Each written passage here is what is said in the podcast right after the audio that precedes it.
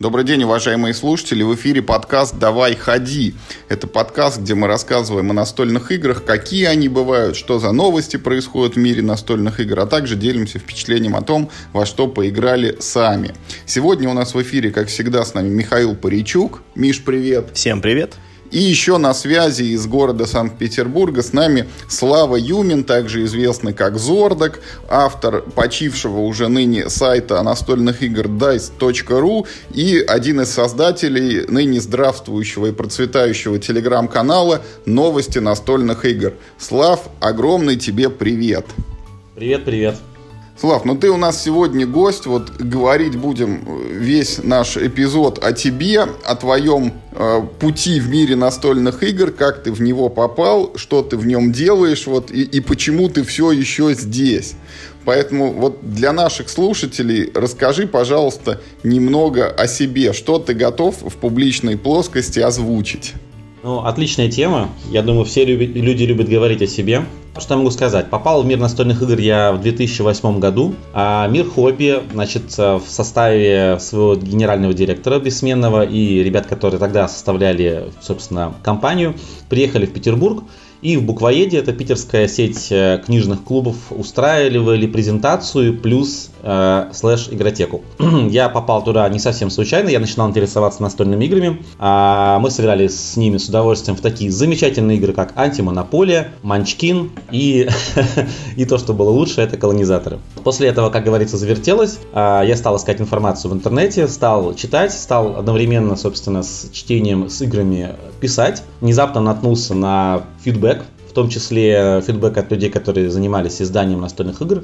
Uh, у нас было довольно много разных пикировок uh, с издателями, которых было тогда не совсем, не совсем много. И позже пришел на тоже ныне почивший блог про настолки ру, в котором мы периодически там писал новости Саша, который, собственно, сейчас занимается TCR, которого вы знаете под никнеймом Orange, и писал регулярно новости. Я, собственно, их читали, давали комментарии, мне все это нравилось, так оно, собственно, так оно и пошло.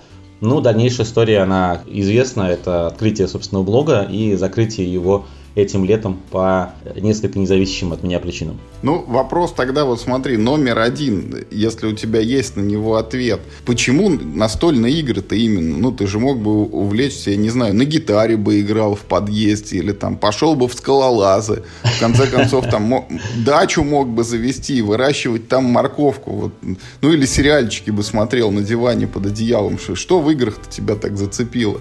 Слушай, ну, хобби, хобби у меня разных много. То есть я и на гитаре играл, и даже у нас была небольшая банда, мы выступали в Питере. Это было достаточно давно, студенческие годы. А настолки, на самом деле, это увлечение, как у многих из детства. В детстве мы с другом не только играли в игры, мы игры делали. То есть мы брали разные варианты, делали какие-то игрушки, играли в них, тестировали даже их, собственно, не знали ни про какие издательства, там прочие вещи, и очень мечтали стать разработчиками настольных игр. В итоге, конечно, так ими не стали, как у Белинского, то есть получили, получилось стать критиком настольных игр, а не автором настольных игр. И когда я узнал про то, что существует что-то, кроме монополии, там, дурака, карточных игр и прочего всего, что, ну, кроме там магии, которая, конечно, естественно, мы про нее знали, что-то более интересное с, как бы, с фишками, с полем, с карточками, там, где, например, части несколько игроков, а не два игрока, меня это все очень заинтересовало. Я как раз тогда встретился с своей будущей женой, а, мы вместе этим заинтересовались и, не знаю, подталкивая как бы к дальнейшему изучению друг друга, а, в это все вступили. Почему настольные игры а не другое хобби. Настольные игры это то хобби, которое держит а, до сих пор. То есть хобби, которые у меня были раньше, они многие канули в лету. То есть постепенно пропал интерес, то есть я, например, увлекался просмотром всяких разных фильмов старинных 60-х, там 50-х годов черно-белых, тоже все прошло это. Другие были увлечения, вот там игра на гитаре и музыка. Это все постепенно проходит, потому что в этом нету, ну, как бы нет интереса двигаться дальше определенного уровня. А настольные игры, они как сделаны? Они рассчитаны на общество потребления, поэтому каждый год выходит огромное количество новых блестящих всяких игрушек, которые моментально хочется попробовать. И каждый раз сделано так, что эти игры, а, несмотря на то, что до этого тоже выходило много, они, они как бы увлекают и постоянно хочется, блин, ну вот, ладно, вот это точно надо попробовать, или вот вон ту, ну точно надо купить наверняка, вот наверняка просто это игра моей мечты. Благодаря этому, вот, собственно, игры, а, они оставляют ощущение новизны постоянно, там, каждый месяц, каждый год. Слав, слушай, ну вот э, такая же точная картина, например, с играми компьютерными. Их и выходит больше, и глубже они явно. Как бы туда ты не залез. Я попрошу, глубже они явно. Да, конечно, глубже. Любая компьютерная игра глубже любой настольной, перестань. Я знаю, что популярное мнение противопоставлять компьютерные игры настольным, но я знаю прекрасно и по нашему чату, в котором э, там мы с Юрой находимся, и по обсуждению в других местах, и по своим знакомым, что многие люди, которые играют настольные игры, они не бросают компьютерные игры, они продолжают в них играть, я тоже, собственно, продолжаю в них играть. А, но я могу сказать так, вот как человек, который тоже очень увлечен, у которого большой забитый там Steam аккаунт и там и приставка и прочие вещи, а компьютерные игры не то, что они не глубже, они а, развлекают по-другому. То есть а, они вот в область настольных игр залезают, к сожалению, только а, настольные игры, которые, которые как бы оцифрованы. Даже пошаговые компьютерные игры, типа там Гранд серии Цивилизация, они развлекают игрока совершенно не так, как развлекают настольные. Я бы сказал так, э, настольные игры на самом деле, как не смешно бы звучало, больше всего похожи на те компьютерные игры, где игроки вместе в наушниках э, бегают и стреляют друг друга там в духе, не знаю, там Call of Duty, Counter-Strike и прочее. Потому что в этих играх происходит огромный массив общения между игроками, как в настольных играх. Но они не пошаговые, как бы, и их не рассматривают как аналоги. А, я думаю, что люди, которые, наверное, играют в какие-то массовые там онлайн-игры, наверное, увлечены компьютерными играми так же, как настольщики. Но как бы вот всякие соло соло-компьютерные игры нет, это развлечение другого порядка. Скорее всего, поэтому. Слав, ну вот ты, когда начал говорить, что каждый год выходит там тысячи новинок, и каждую нужно попробовать, ты вот прям за живое, конечно, задел, это такая вот вещь. Но я к ней прям чуть-чуть позже еще вернусь, потому что я хочу спросить вот про твою жизнь интернетную. Вот у тебя же был очень такой сайт, очень насыщенный, потому что ты часто и много и, и во всякое играл, и удобная навигация была. Я вот честно тебе скажу, до последнего времени, вот в конце прошлого года мы в Мифотопию первый раз поиграли, и я потом полез смотреть, а, а как ты о ней отзывался. Расскажи, что с тобой случилось? Вот почему и в какой момент ты перестал туда писать, и вот э, как так вышло, что сайта больше нет вообще? Так, э, начну с конца, с самого простого вопроса. Значит, э, это была скажем так, моя глупость и недоработка одной из топовых наших российских компаний – Значит, оказывается, у нас э, сделано так. А, если ты вовремя не оплачиваешь хостинг, то хостер просто тебе удаляет все файлы, и а, у хостера а, нету, собственно, на это ни времени, ни бэкапов. У них сбойнула система оповещения о том, что нужно оплатить сайт. Это они мне признались в переписке, которые я с ними вел в грустные. В общем, они мне поудаляли весь сайт, а так как компьютер в основном я использую рабочие, которые меняются при переходе с работы на работу, а работу я поменял последний раз год-два назад, то есть не так давно, то весь мой замечательный, как бы красивый бэкап а, нашего сайта, он у меня канул в лету вместе, ну, локальный, вместе, собственно, с рабочим компьютером с предыдущей работы, где я работал очень долго и как бы привык к нему как к своему собственному. Вот. Но оказалось, что все надо возвращать, и про сайт я забыл. В общем, к сожалению, сайт просто грохнулся, и, может быть, ну, бэкапы есть статей у тебя в блоге, последних, которые мы договаривались, что у тебя будут репосты. Может быть, даже где-то у меня на каких-то жестких дисках есть, а, но вот подходим к первому вопросу, э, почему я не буду его восстанавливать и почему, а, собственно, я в него перестал писать. Значит, когда-то я в него писал по следующим причинам.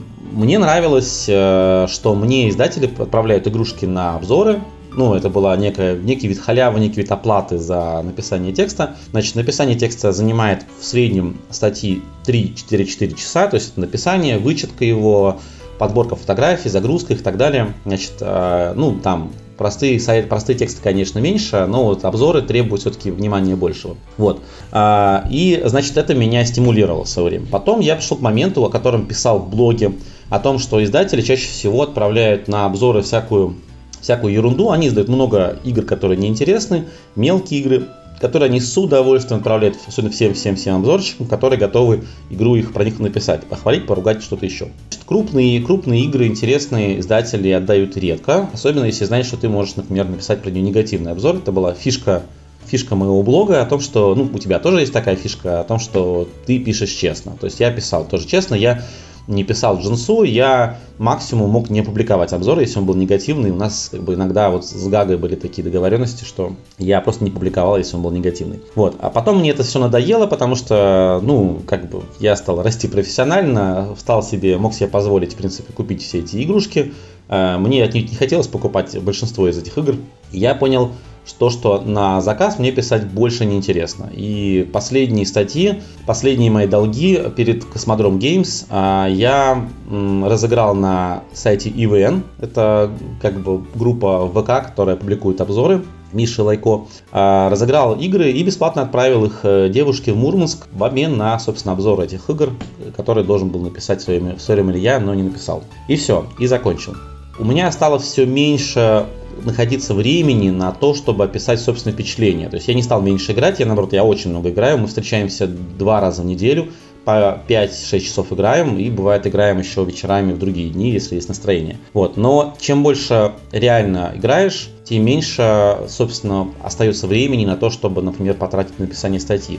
То есть выдрать из э, жизни человека, у которого есть дети, а, там семья, значит, э, развлечения для этих детей на выходные, работа, которая часто вылезает за рамки рабочего дня, и хобби, которое заключается в играх, в эти самые настольные игры, выдрать из них 4 часа на написание а, текста красивого с картинками, который, к сожалению, а, ну, текстовые блоги уходят, к сожалению, комментарий, бывает 0 комментариев, то есть написал, потрудился, выпустил статью, у тебя, собственно, 0 комментариев или один комментарий, которым тебя спрашивают, а, не знаю, там, не относящийся к теме статьи вопрос, а мотивация постепенно пропала.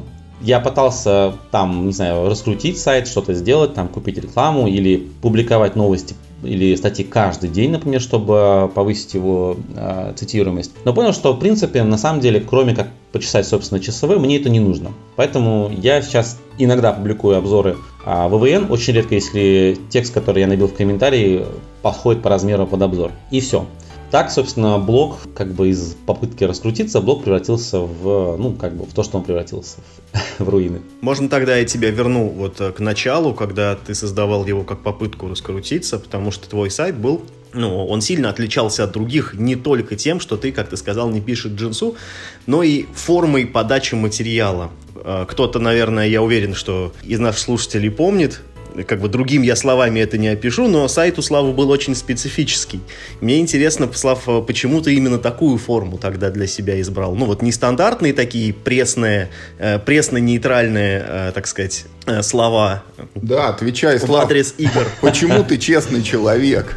Так, ну, я понял, я, я, наверное, понял, что Миша имеет в виду. А, я часто пытался экспериментировать с текстами обзоров, а, и, например, а, была, была интересная ситуация такая, которую я, по кажется, не писал, значит, с Гагой. А, я написал обзор э, ужас Эркома на продажу. Вообще, очень довольно, давно у меня был период, в котором я работал с Гагой как некий такой копирайтер. То есть я писал обзоры, и они помещали часть частей обзоров на, ну, по своему желанию э, себе на сайт в качестве типа текстов к, к играм.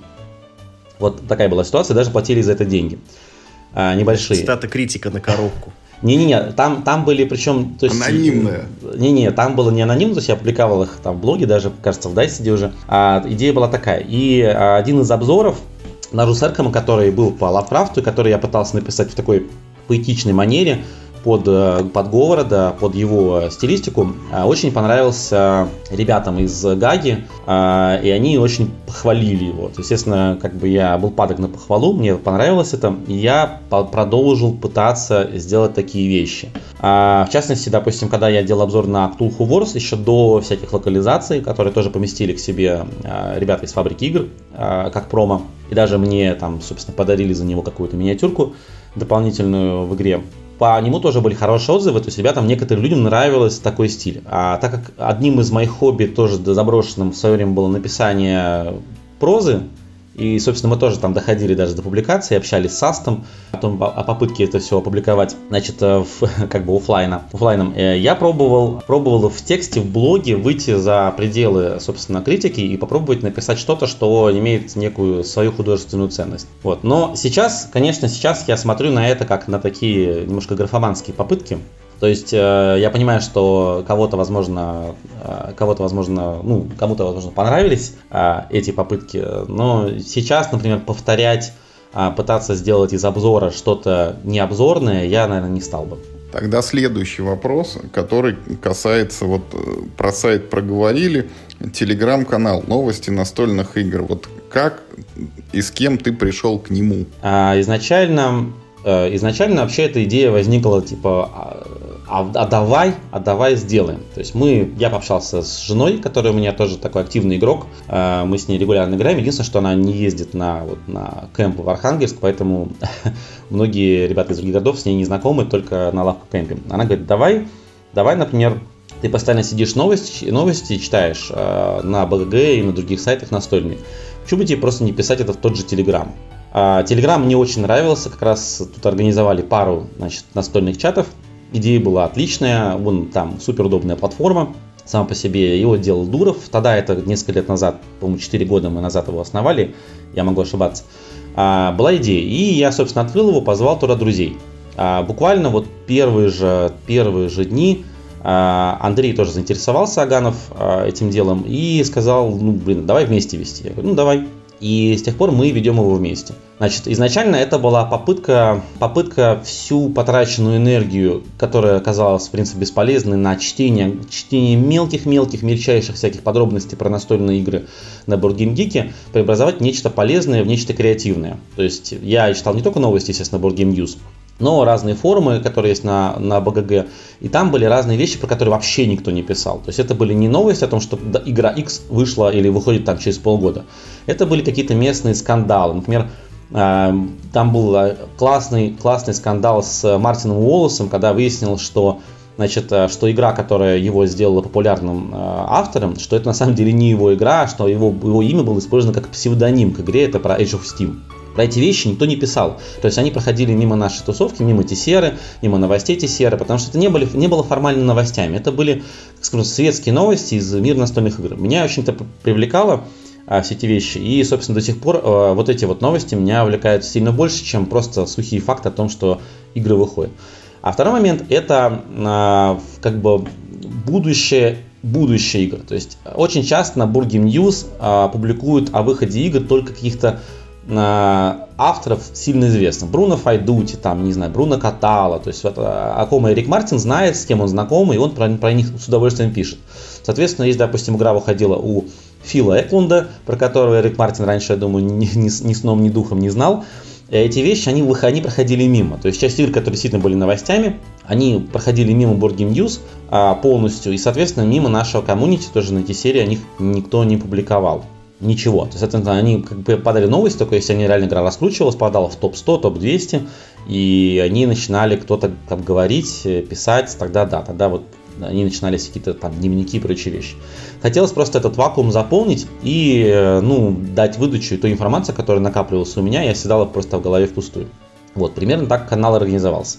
А ведем мы его следующим образом довольно смешным. Очень часто у одного из нас бывают периоды полного затишья. То есть, не знаю, кто-то заболел, например, кто-то уехал на кемп или в отпуск. И второй в эти моменты отдувается по полной программе. То есть у меня был период, когда э, я ничего не писал, у меня были поиски работы. И Андрей просто буквально, не знаю, там месяц или два вел вообще в одиночку канал и публиковал там новости. Были, были обратные порядки, когда новости все писал я пачками, а, собственно, и как бы Андрей тоже ничего не писал или писал там одну новость. Вот. Но, в общем, в целом, на самом деле, самый смешной момент, когда люди пытаются угадать, кто написал новости, я или Андрей. А, на, почему это происходит? Мне очень нравится стиль Андрея, как он пишет, а, и очень нравится его чувство юмора, и я поэтому часто новости оформляю, пытаюсь оформить под него. То есть, используя а, его стилистические выражения, там знакомые слова, шутейки, и в итоге часто очень новости, которые написал я, Значит, э, про них пишут Андрею, и там, там если бывает фактическая ошибка фактологическая, э, пишут ему, и он мне уже с возмущением пересылает о том, что Слава, смотри, тут напортачил, а ругает меня в личку. Вот, в этом тоже есть как бы свои, свои прелести, свои э, моменты удовольствия. Ну, я правильно понимаю, что все-таки Telegram, он не требует четырех часов на написание одной заметки, и поэтому это можно надеяться, что будет расти и процветать это начинание. А, да, да, у нас, э, да, в принципе, вообще хороший, хороший повод поговорить про канал, но я думаю, что еще одно то, что я скажу, сейчас э, всплыла идея, э, обсуждалась у нас, у нас у канала есть два чата. Один чат основной, куда можно перейти по ссылке, и он считается официальным, мы там обсуждаем новости и бываем немножко спамим. Там запрещено как бы ругаться и друг друга токсично троллить. А второй чат изначально создавался как спам-чат, а, но сейчас это закрытая некая очень теплая ламповая комьюнити, и в нем вот в рамках этого лампового комьюнити возникла идея а, разбавить новости обзорами. Соответственно, даже публиковали голосовалку и были приняты о том, что публиковать ли эти обзоры в рамках а, основного канала. Мнения, как обычно это происходит, разделились, но вообще идея, конечно, сделать в Телеграме обзоры есть. И сделать, собственно, их не такими, как бы огромный стена текста, который, допустим, есть одна картинка, а сделать обзоры что-то в духе а, записи в Твиттере, блицев, по которым люди высказывают мнение и слегка солят его какой-то аргументацией. Вот. Одна из даже идей была сделать канал, в котором есть исключительно негативные обзоры. Я тоже любил этим баловаться. Я думаю, те, кто Дайса читал, знают. А, сделать канал с негативными обзорами, а куда попадают исключительно негативные мнения про игры. Потому что позитивных обзоров на те серии, особенно проплаченных, очень много, за рубежом их очень много. Негатив можно подчеркнуть только из а, вкладочки э, ревью э, в, на БГГ, где конкретно люди пишут комментарии к оценке к своей. И все. Э, в общем, идеи всплывают разные. Э, про сам канал, э, вот, но как бы куда мы дальше развивать его будем пока пока непонятно. Идея плавает в воздухе.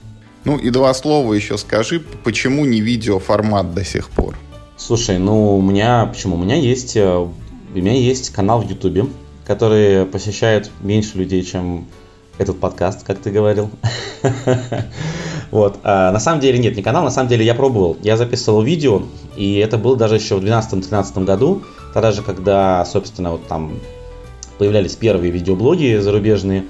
А, но мне не очень понравилось. Было пару, пару распакуев, я даже сделал обзор на игру Звезды, и он собрал несколько тысяч просмотров в итоге сейчас.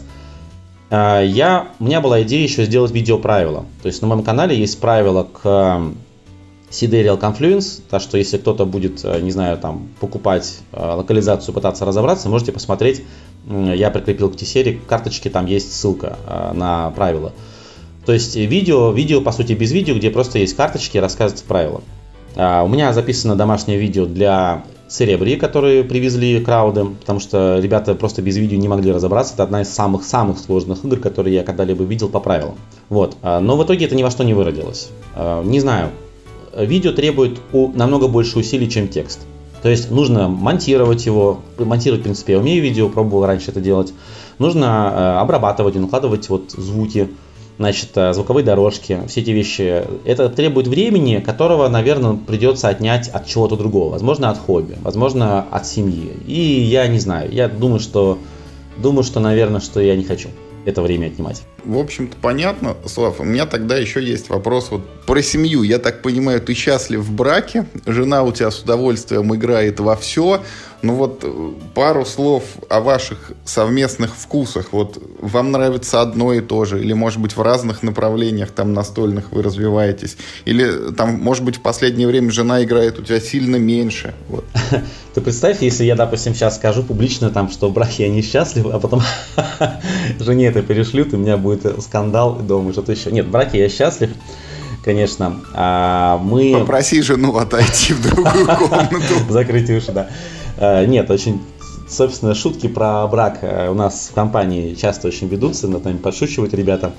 Значит, и Рома из лавки игр в том числе. А, да, на самом деле, а, часто счастье в браке, я думаю, и наш особенно строится на то, что у нас общие похожие увлечения. Значит, э, настольные игры, вот сейчас, допустим, последние два года, настольные игры реально стали общим увлечением. То есть это не вариант, в котором, например, я притаскиваю домой игры, а жена как бы со мной играет, мне нужно уговаривать ее. Мы, естественно, проходили этот этап, он был на самом начале, особенно когда э, появились дети. Э, этот этап приходилось проходить, уговаривание. Даже у меня был этап, в котором я плюнул и перестал играть в настольные игры, я не играл в них, наверное, там полгода, и жена сама меня уговаривала, ну давай хоть что-нибудь сыграем. Я говорил, нет, строгим голосом. Вот. А это на самом деле очень скрепляет а, брак, потому что сейчас настольные игры стали действительно общим хобби. Это способ а, эскапировать от реальности, убежать от нее в, во что-то, полностью переключить мозги от решения проблем в реальном мире на решение проблем в искусственном мире и сделать это совместно, отдельно. Поэтому мы специально перестали играть дома, мы выбираемся обязательно в кафешке, где мы можем отдохнуть там, выпить что-то, что-то съесть, отдохнуть от стен дома, которые окружают там нас, э, особенно в эти пандемийные годы, последние полтора-два года. И э, пообщаться с друзьями, пересечься, собственно, полностью уйти от среды, которая окружает нас в будни. В будни, во время там работы, э, мы оба работаем удаленно из дома, в общем, и стены, стены давят. Стены дома, они как бы давят. Я думаю, все, кто, все, кто сидит в карантине, все, кто дома был долгое время или находится, все знают про этот нюанс, что дома просто воешь э, не от скуки, а воешь просто от тоски по Э, любому, не знаю, выезду или выходу куда-то, куда угодно. То есть просто, не знаю, за пределы дверей. Вот. Значит, э, и совместное, как бы совместное увлечение хобби, по которое я рассказал, что оно, мы, мы с него вместе начинали, оно очень э, сильно нас сближает. Я, мне грустно смотреть на людей, которые, например, они, ну, не играют с женами, и жены с ними не ездят там на кемпы, они приезжают одни, например, они звонят по телефону и говорят, типа, там, дорогая, мы сейчас доиграем, э, ну, пожалуйста, подожди, и с трубки слышится строгий голос жены, которая говорит, где тебя носит, дети уже спать легли, а ты все еще там дома. В общем, э, это все очень грустно, и очень круто, когда хобби, хобби совместное, и люди вместе играют. По поводу вкусов. Значит, а, вкусы у нас похожи. Мы очень любим а, всякие area контроли, миньки, где сражаться нужно. У нас нет никакого семейного подряда, то есть жена первым делом старается уничтожить меня. Вот мы вчера играли в новинку Ankh, которую лавка будет локализовывать, которую вот Эрик Лэнг и CMON выпустили. И, собственно, в, под конец остались вообще вдвоем. У нас были жаркие битвы там за первое место друг с другом. То есть, милое дело обязательно подрезать первым делом супруга или супругу. Вот, и это хорошо. Очень не люблю, когда ребята приезжают вместе играть, и муж боится э, как-то обидеть жену в игре, и лучше, что с ним может сыграть, это в какую-нибудь игру гонку. Вот. Вкусы похожи, но вкусы и разнятся. У нас есть игры, которые э, жена не любит, есть игры, которые я не люблю. Например, э, жена очень любит генералы. Думаю, известные слушателям твоего Аплодисменты подкаста. в этот момент звучат бурные. Вот, да, но э, генерала мы не играем в последнее время не часто. Э, я думаю, думаю купить все-таки следующую редакцию этой игрушки, которая вышла у Броуди. Э, значит, вот. А, например, из игр, которые я очень люблю, мне очень нравится игрушка Dwellings of Elderwell, новинка этого года, пока о ней никто не объявлял, не объявлял в локализации. Надеюсь, что ее все-таки локализуют. Она классная, киковская штука, я купил ее в рознице с кучей красивых компонентов, в чем там э, миник всего 10, а красивые компоненты там не только миники. Это очень классно. И у нее классный, как бы, классный ход. Вот жена ее ненавидит вообще. То есть в полной программе играть не хочет повторов в нее и подговаривает всех со мной в нее не играть. Поэтому очень сложно приносить ее на игротеки с кем-то играть в нее, потому что приходится делиться, чем мы в последнее время занимаемся. То есть организуем на игротеке два стола, и каждый, собственно, за столом мастерит свою игру, рассказывает правила и двигается дальше. Вот так. Слав, наверное, вот у многих, у наших слушателей в этот момент родился вопрос все-таки, а как ты вот этого всего добился? То есть ты же говоришь, что вначале жену приходилось как-то стимулировать, да, чтобы она с тобой чего-то там разложила, а, а теперь, видишь, уже сама, и даже, может быть, и то, что ты не любишь. Вот между этими точками вот что произошло? А, ну, можно отшутиться, а, но на самом деле, в принципе, если люди слушают, им нужен совет, а я могу сказать, на самом деле к этому всему подтолкнули проблемы. Вот, то есть с веселого немножко обращаясь к невеселым, к жизненной проблемы. Значит, когда у нас родился второй ребенок, стало трудно. Во-первых, это снова, ну, снова ребенок, это снова трудности. Всякий первый год, я думаю, ты тоже в курсе. про трудности. Семейным кодексом запрещено разводиться на первом году, Слав, поэтому это даже государство признает Молодцы. нас, что эти трудности существуют. Молодцы, да. Значит, а, по поводу, по поводу трудностей. Были серьезные трудности а, не только с ребенком, но и тоже в взаимоотношениях. Там у меня были проблемы всякие на работе, и там проблемы со здоровьем были. Это было там 4-5 назад, это не, не наши пандемийные времена, когда у всех проблемы со здоровьем. А, было трудно, и у жены были всякие разные депрессивные эпизоды, которые нужно было как-то бороть. Мы не знали, что делать, а, потому что было трудно. И а, решение, собственно, решение, оно пришло там через всякие интернеты, через гугление, через чтение блогов. В общем, мы сделали два хода, которые реально очень сильно перевернули семейную жизнь. Значит, первый ход – это мы нашли хорошую няню. Значит, няня сейчас, она у нас много лет, она уже подруга жены, по сути, а, и дети дружат, э, общие там в школу ходят, и няня позволяла нам отвлечься. А вот время, которое нам давала, давала няня, а, мы его тратили, собственно, мы не для работы, чтобы на работу поехать, например, а нанимали няню для того, чтобы выбраться из вот избыта, который окружает, выбраться, собственно, на вот эти настолки. И жена стала со мной вместе именно тогда, ездить на эти настолки сначала реально с недоверием. То есть, ну, естественно, мы раньше играли, мы играли дома, но вот... Не верила, что ты уезжаешь в настольные игры играть? Э, не-не-не-не, это... Слушай, у меня, конечно, были друзья, которые говорили женам, что они в настольные игры уезжают, а сами уезжали играть в другие игры. И не на столе. Но ты-то не такой. Нет, я не такой. Один друг говорил. Друг рассказывал. Нет, а, собственно, то есть она не знала, в чем прелесть вот этих выездной, выездной поездки, поездки на поигранке. То есть не дома, а поездки на поигранке. И когда мы стали действительно выезжать там друзьям в гости, а потом стали собираться такие, как старые времена, в начале там десятых годов, собираться в кафешках, она поняла, насколько, насколько это круто, насколько ты действительно вырываешься из своих стен. И вот всякие разные моменты депрессивно не отступили. И в итоге э, из попытки на самом деле выбраться из серых будней, условно, что такое будни э, женщины, которая сидит дома с ребенком и вынуждена сидеть? Это значит развлечение, это значит сериалы. А если она увлекается компьютерными играми, это может быть компьютерные игры. Значит, это общение, не знаю, с мужем и там, с детьми по вечерам, когда они приходят с работы, школы и прочие вещи.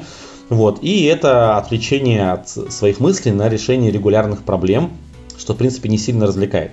Все, то есть, э, как говорится, кухня, кухня, полы и стирка – главное развлечение э, Значит, меня бы распяли, наверное, за рубежом за такие слова. вот, но, Я общем... только подумал, что можно это в цитату вынести к подкасту. можно, можно. Вот, а, главное развлечение а, а, женщины, которая сидит дома с ребенком. И на самом деле это ужасно, это ужасно, это депрессивно, это серо, это грустно, и хочется от этого убежать. И, и вот этот вариант убежать от этого, этот вариант, он классный. Действительно, это того стоило. То есть это стоило того, чтобы там оплатить няне эти, эти, эти часы. Это стоило для того, чтобы куда-то поехать. Стоило там съеденной еды в этом кафе. Значит, э, игр, которые мы там купили заранее к игротеке. Стоило всего. Это действительно очень круто, и это сблизило нас, это позволило там и брак укрепить, позволило получить самого лучшего как бы, игрока в моей игровой ячейке, одного из самых сильных игроков, я бы сказал. В этот момент, Слав, тоже звучат бурные аплодисменты.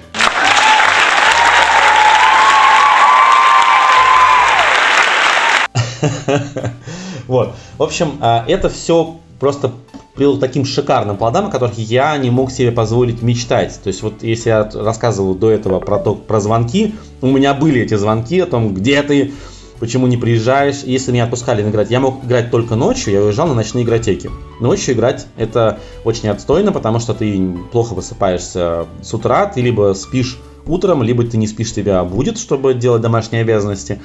Вот, и я мог играть ночью, и то ночью меня просили приехать пораньше, чтобы встать пораньше. Вот. Естественно, если я заигрывался или игра затягивалась, то я получал какие-то звонки ночью от жены, которая не спит, где ты, когда приедешь и прочий момент. Я думаю, что многие с этим сталкивались. Это очень грустно. Поэтому всем совет. Переходите на игры по вечерам, а, на игры по выходным.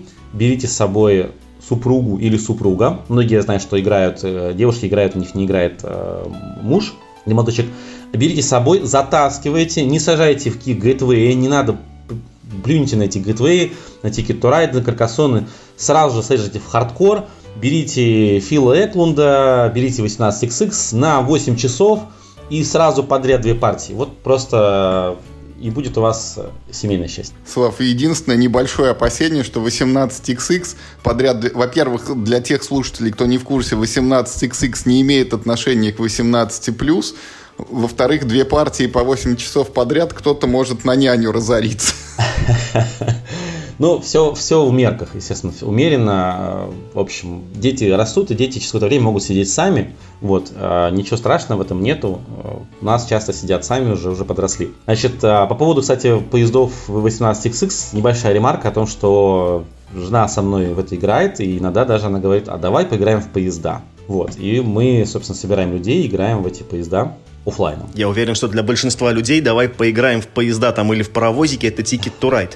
И я как раз хотел у тебя а, а выяснить а, одну вещь. Вот а, когда твой блог только-только начинался, и вот как я говорил, ты экспериментировал с формой материала, ты а, был одним из пропагандистов таких, ну вернее, такого термина, как культ навья. А еще в свое время ты написал довольно такое большое подробное эссе о том, почему надо обязательно становиться хардкорщиком. Если уж ты, ну, типа, начал играть в настольные игры, то надо становиться хардкорщиком, потому что не быть им это, ну, типа, тупо, да, нет никаких, нет никаких, э, типа, э, преимуществ.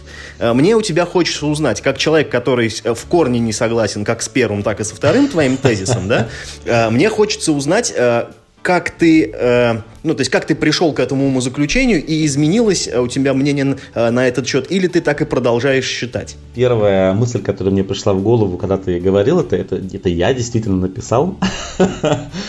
Да. Надеюсь, что... Это было очень давно, когда твой сайт Dicet еще назывался... Юра запикает, конечно, но я все равно это скажу. Настольные игры я именно это имел в виду, когда говорил, что ты экспериментировал с материалом. Слушай, на самом деле, смотри, я думаю, что здесь есть некоторое, некоторое недоразумение. Дело в том, что э, был такой сайт, действительно, это был не мой сайт, а, мне было ощущение, что его сделал кто-то, кого я когда-то обидел в блоге, и там почему-то меня постоянно подтрунивали, под, под, как бы под, подзуживали на этом сайте, но это не был мой сайт. Я помню этот сайт, Бубс, он кажется Бубс, там, Board Game Boobs он назывался.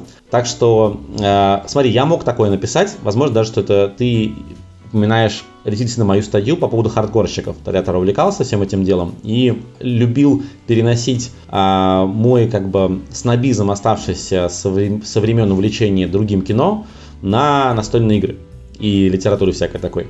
Вот, а я сейчас сказать так могу. Я действительно сейчас увлекся хардкорными играми, а вот когда я это все писал, я ими не увлекался, но считал себя хардкорщиком.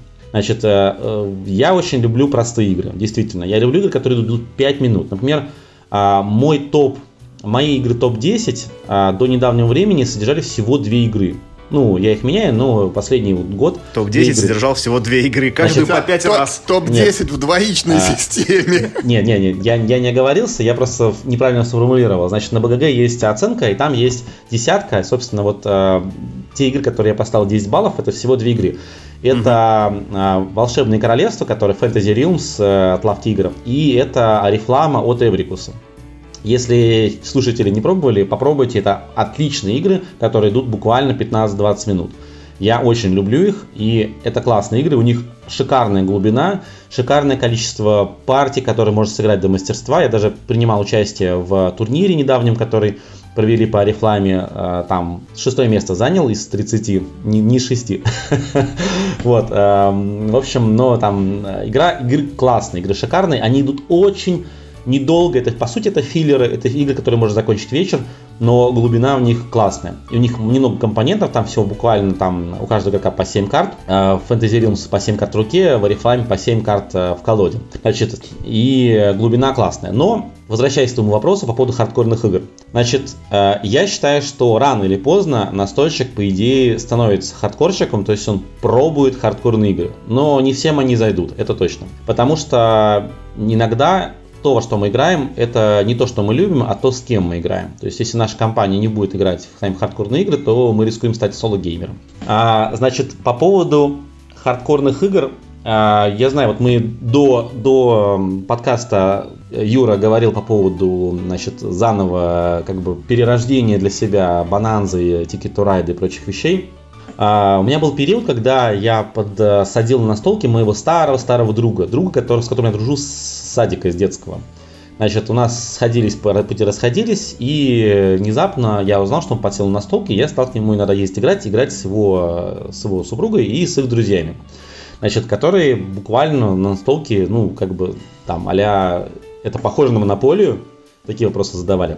Вот, и мы с ними сыграли снова в Цитадели, снова там в э, Кондотьера, снова в какие-то простые старые игрушки – там Каркасон, не знаю, прочие вещи. И эти все игры прекрасны. То есть они классные, а, несмотря на то, что они выпущены давно, некоторым, некоторым 20 лет, некоторым, там, не знаю, 25 лет колонизаторам, эти игры шикарны.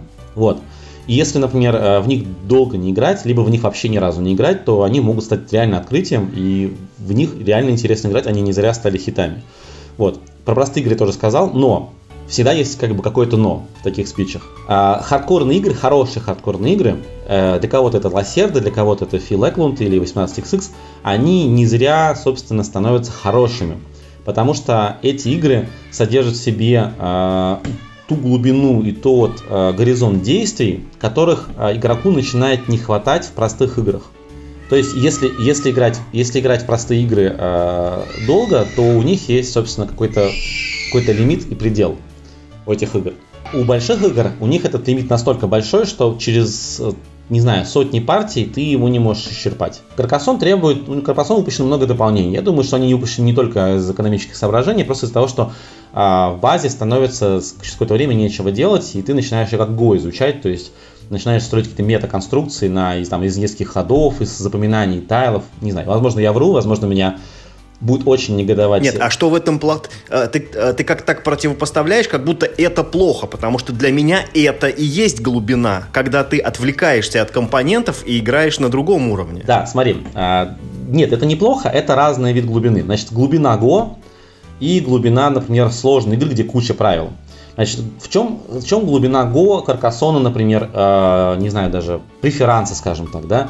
Значит, в чем глубина этих игр? Этих игр глубина в том, что ты выходишь сильно-сильно за рамки правил, по которым игры выходят, играются, и ты начинаешь строить э, стратегии из того, что ты знаешь, как идут партии, и с опытом партии. Вот, например, я играл в Го с человеком, который играет в Го, э, там, не знаю, там у него десятки партий. Я продул почти в сухую ему. Это не был мастер Го, это был человек, который просто, просто знает пару вещей, и он любому мастеру бы проиграл, естественно. Вот, в Питере.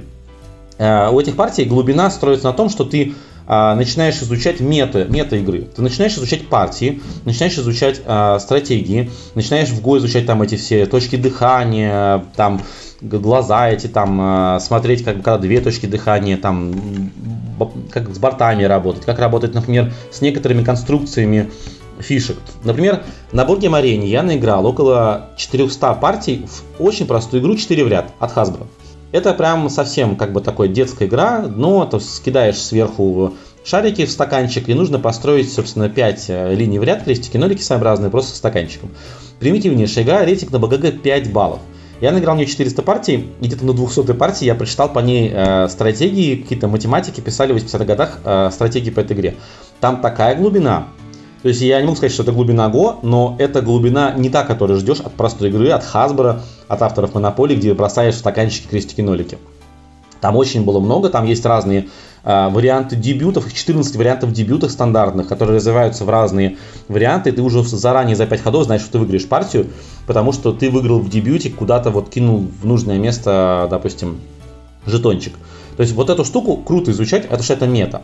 А сложные игры, они содержат в себе не эту мету, они содержат в себе твои личные выборы, а, по которым ты строишь партию, и каждый раз партия идет по-новому. У тебя нет дебютов заученных, у тебя нет а, мета-игры, в которой, допустим, есть данные, там уровни, есть, а, как в шахматах, допустим, стандартные, там, не знаю, защиты, там, как там, караканы, как она называется. У тебя нет вот этих вот стартов, а, у тебя нет позиций, с которых ты знаешь наперед на 5 ходов, что из этой позиции здесь вот туда ходить не надо, это проигрышная позиция, в нее играл там Карпов, там в каком-то лохматом году. У тебя такого нету. В этих играх ты действительно принимаешь решение самостоятельно, и даже если наиграть, э, вот, например, Pax Renaissance от Эклунда, который крауды объявили недавно, что они локализуют его, А, у него в новом издании есть на страничке, на последней э, сценариев, не, не сценариев, а правил к игре, там есть отдельная книжка, где расписаны партии. Два тестировщика основных этой игры расписали статистику по победам в этой игре. И о том, как, собственно, они эти победы к ним приходили и как, собственно, они соблюдали баланс. Это было очень круто читать. И эти люди, которые наиграли сотни партий в эту игру, они все равно а, не играли в нее там дебютами, стандартными позициями. То есть это каждый раз игра зависит от игроков, и она разная. То есть хардкорные игры а, и глубина, если она действительно там есть, она зависит не от а, меты в игре, а она зависит от игроков. Поэтому мне начали такие игры нравиться. Но я никак не ругаю мету, конечно. Вот да, Слав, потому что, а, на мой взгляд, ты немножечко как бы э, так это, ну, утрировал. Потому что, да, хорошо разбирать дебюты в ГО и дебюты в шахматах, и дебюты в 4 в ряд, как ты говоришь, потому что это игры, э, в которых ты сам волен решать, как игра будет разворачиваться. Если мы возьмем тоже очень простую игру, ну, например, возьмем э, Каркасон, да, ты не можешь решать, как игра будет разворачиваться, потому что ты завязан на рандом тайлов. Да, ты должен изучать как бы, ну, закономерности, как работает игра, но тем не менее, э, типа, рассуждать про дебют в Каркасоне смешно, потому что ты не знаешь, как э, каким он будет, каким будет Миттеншпиль, каким будет Эншпиль. Я немножко по другое. Вот, э, на мой взгляд, вот э, то, о чем ты говоришь, что тебе нравится изучать те законы, по которым работает игра. И вот как будто тебе интересно только до тех пор, пока ты до конца, ну вот не вполне понимаешь, и тебе каждый раз интересно, что типа, вот она, типа, ну вот еще и так может, да, себя преподнести, там, опа, и такое может получиться. А, я не знаю, а по мне так, ну, типа, нет ничего плохого в том, когда ты просто с первой же партии понимаешь все законы, по которым работает игра, и как бы, ну, в них живешь и соревнуешься. Да, да, я думаю, что это, в принципе, из области, наверное, фломастеров, кому что нравится. А, когда-то давно одной из моих любимейших игр была игра Dominion. Онлайн я наиграл тоже в нее несколько сотен партий, вживую мы часто очень играли. К сожалению, в последние, последние пробы, скажем так, Доминиона, они вот редкий раз несколько лет с любителями, они как бы ну и вообще декбилдингов в целом, а, они меня уже не радуют. Но когда-то это было много. И самая прелесть а, в Доминионе для меня, самая классная штука была, это то, что а, заранее ты каждый раз на основе базовых правил декбилдинга, то, что ты покупаешь карты, играешь карты и перемешиваешь колоду, на основе этих правил ты играл каждый раз в разную игру за счет того, что а, правила взаимодействия и правила прихода к победе, они складывались из вышедших а, стопок. Это было очень круто а, в этом декбилдинге. То, что у тебя есть стопки, есть правила, ты должен, по идее, построить стратегию каждый раз разную, потому что а, а, стандартные вещи, они в целом не работают. Я знаю, многие там писали про стратегию больших денег. Это как бы запасная стратегия, и там профи на ней играют, просто если они оценили вышедшие карты как в неудачную комбинацию, которая ни, никак не выиграет. Но в целом эта стратегия средняя, то есть она сама по себе не дает выигрыш, если играешь просто профи, который играет на экшенах. Вот. И эта часть мне очень нравилась, мне нравилось именно изучать каждый раз игру, я, получается, изучал каждый раз эти взаимодействия, и это всего было 30 минут. То есть 30 минут изучения, 30 минут игры. Вот этот культ Наве, про который ты упоминал, а, да, он есть. А, э, но на самом деле он в негативном ключе упоминается. Это когда люди видят блестящую штучку, они ее покупают, играют в нее один раз. Значит, она абсолютно такая же, как предыдущий worker placement, который они играли год назад, и полтора года, и два года назад. Они ее про нее забывают, потому что выходит новая блестящая штучка, они ее снова покупают или заказывают на Кикстартере, и, собственно, ждут, играют в нее один-два раза и бросают, и все. Это вот это культ Навья. Я не совсем как бы, я, точнее, я, я не за него, но как бы это такой формат удовольствия. Некоторым нравится ждать новые игры или, например, просто играть в игры, потому что они новые. Вот. То есть возможно, что это, возможно, что это разные виды удовольствия. То есть профессионализироваться, играть много партий в одну игру и получать в ней, наигрывать опыт, и, или наигрывать, собственно, разные игры и получать различные впечатления. Расскажи про себя. Вот у тебя, ну, есть там какие-нибудь хоть примерные цифры? Вот э, есть ли какие-нибудь игры, в которые ты действительно вот заиграл до дыр, там, я не знаю, сотню партий набил или, может быть, больше даже? Тебе сказали 400 партий в 4 в ряд. Что тебе еще нужно? Нет, помимо 4 в ряд. Все, это разойдется, что Зордок играет в 4 в ряд, его любимая игра. Еще сейчас, наверное, крестики-нолики вылезут. Не-не-не. Значит, я веду статистику на Board Game Geek, я записываю туда сыгранные игры, Uh, у меня есть статистика, но я сейчас не буду там занимать время искать. Я даже открыл вкладки специально БГГ на топы этого прошлого года, но не факт, что мы вообще к этому вернемся.